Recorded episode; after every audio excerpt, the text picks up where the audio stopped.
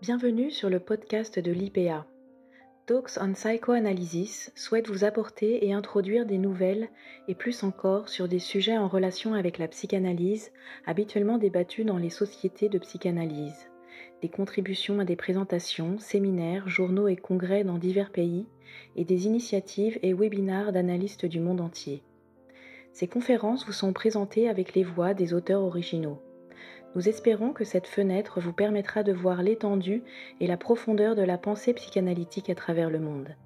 Écoutez maintenant. Merci de nous avoir rejoints. Ce podcast a été créé par Gaetano Pellegrini et édité par Gaetano Penecrini et Julia Flora Alibert. L'introduction a été lue par Julia Flora Alibert. Armel Ours est psychiatre et psychanalyste.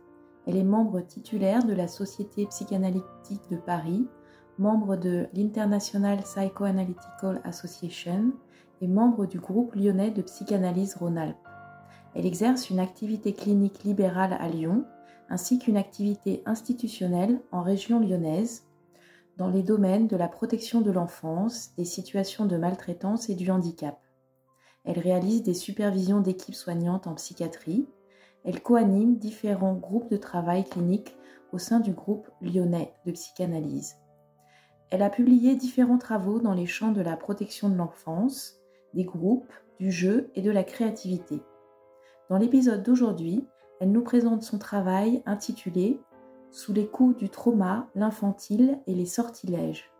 Ce travail théorico-clinique sera présenté au prochain congrès de l'IPA en ligne le 30 juillet à 20h heure française dans le cadre d'un individual paper. Écoutez maintenant, merci de nous avoir rejoints. Sous les coups du trauma, l'infantile et les sortilèges.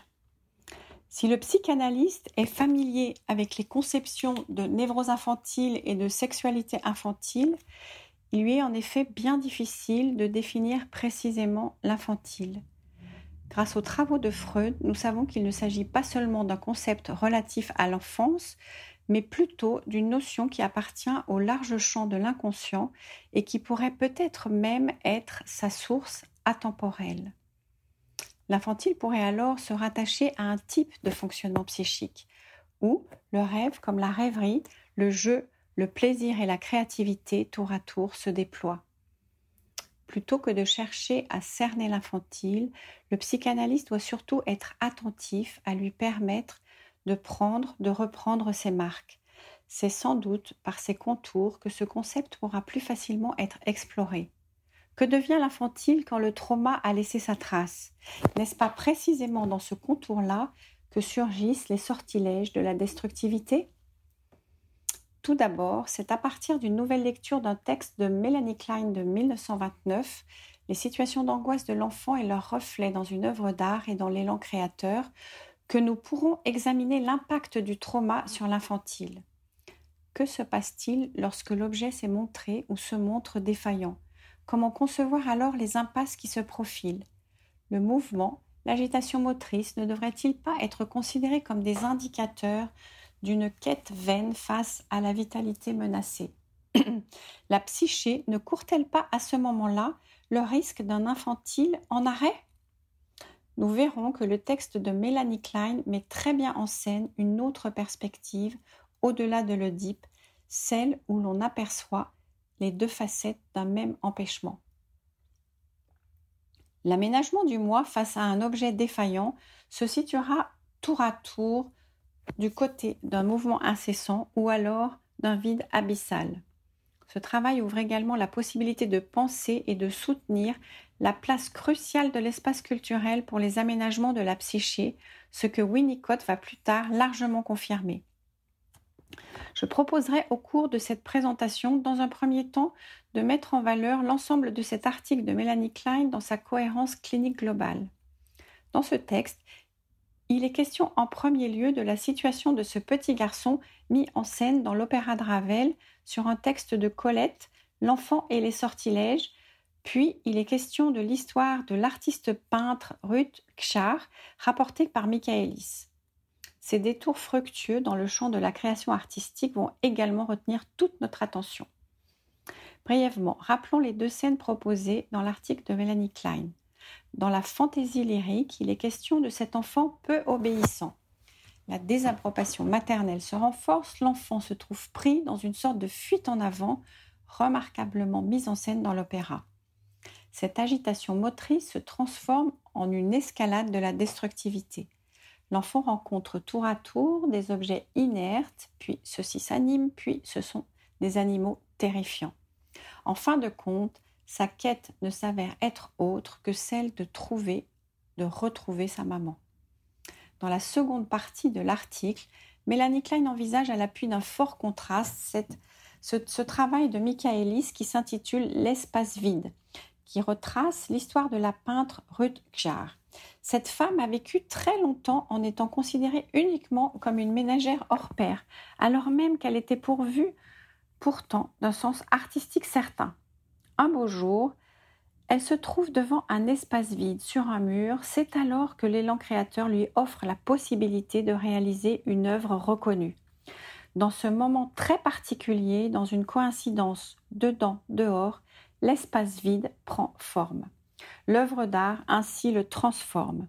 Sans négliger les propositions de Mélanie Klein, principalement axées sur la problématique oedipienne, une autre lecture est cependant possible, celle qui permet de considérer la dimension du trauma.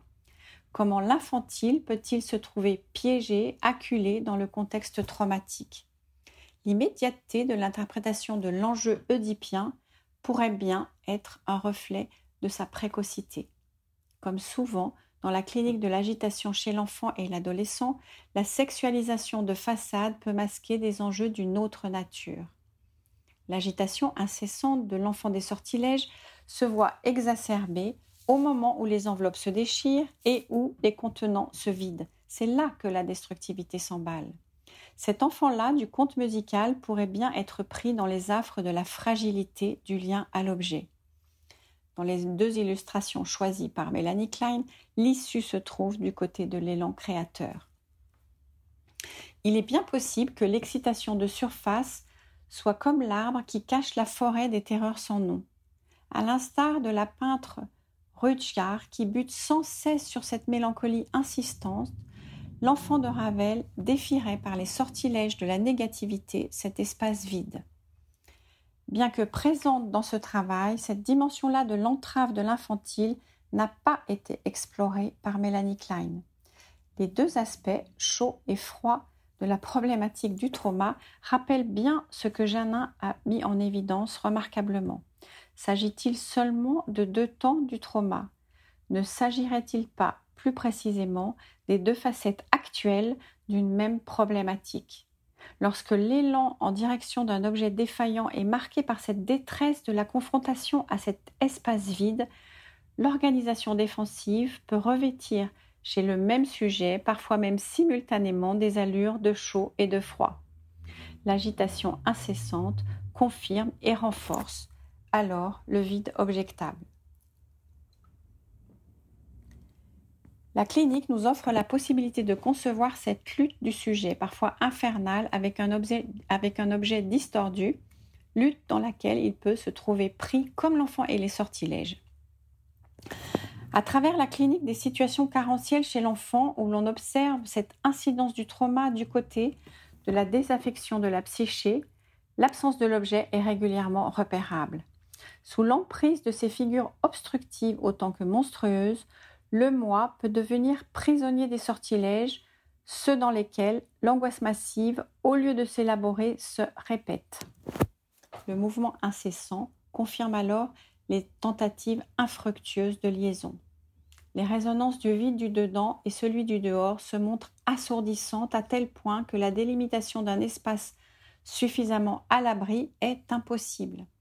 Cet infantile barré a pour conséquence directe l'impossibilité de l'accès à une scène pour la représentation. Ainsi, le trauma enferme l'infantile dans ces sortilèges où ce chaud et ce froid seraient unis comme un diable à deux têtes, les deux faces d'une même menace, celle de cette tâche vide. En offrant cette prise en compte incontournable de l'infantile et de ses affres, le travail analytique avec l'enfant étaye incontestablement les progrès de la psychanalyse chez l'adulte. comme l'ont montré très remarquablement Guignard en 2002 et Salomonson en 2020. Pour la suite de la réflexion, c'est à travers une séquence de cure que j'avais initialement prévu de montrer en quoi le travail de l'analyste peut tout à fait être concerné par ces enjeux-là. Au cours de cette cure, c'est dans le contre-transfert qu'est venue se nicher cette figure obstructive du vide. C'est à partir de cet accueil-là, l'expression d'une disponibilité, que l'élaboration de cette tâche vide a pu se concevoir. Lorsque le transfert devient à son tour le lit des sortilèges, il peut s'agir pour l'analyste d'endosser cette figure de l'objet défaillant. Cette disponibilité transférentielle représente une clé indispensable au dégagement, condition du retour de l'infantile sur la scène de la créativité cette fois. Pour ce congrès de Vancouver qui va avoir lieu à distance, les précautions de confidentialité ne me permettront pas de développer la clinique de cette cure comme je l'avais imaginé au départ. Le concours d'un texte littéraire le dernier roman d'Aimé Bender, intitulé Un papillon, un scarabée, une rose, paru en 2020, nous offrira alors la possibilité d'être à l'écoute des mises en forme de ces impasses de l'infantile lorsque l'objet absent devient un objet obstructif tel que Bion l'a défini. Dans ce roman incomparable, la narratrice Francie, qui enfant s'est trouvée piégée dans la folie maternelle, revient au fil du récit sur les aménagements de sa psyché qu'elle a pu pas à pas mettre en place dans des allers-retours qui peuvent s'appréhender comme autant de fordas entre la proximité avec la folie psychotique maternelle et l'issue vitale du côté de la quête d'un fragile accès à la métaphore. Ce récit propose une sorte de reconstruction des affres d'un type de lien avec l'objet inadéquat, absent, désaccordé aux besoins de l'enfant, et des recours que la créativité de l'enfant ici finira bien par trouver.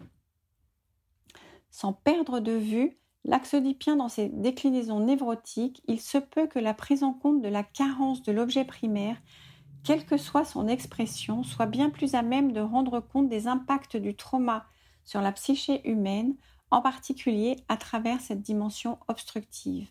La cure, comme la création artistique, propose donc des modalités de transformation de ces impacts. Je vous remercie de votre attention.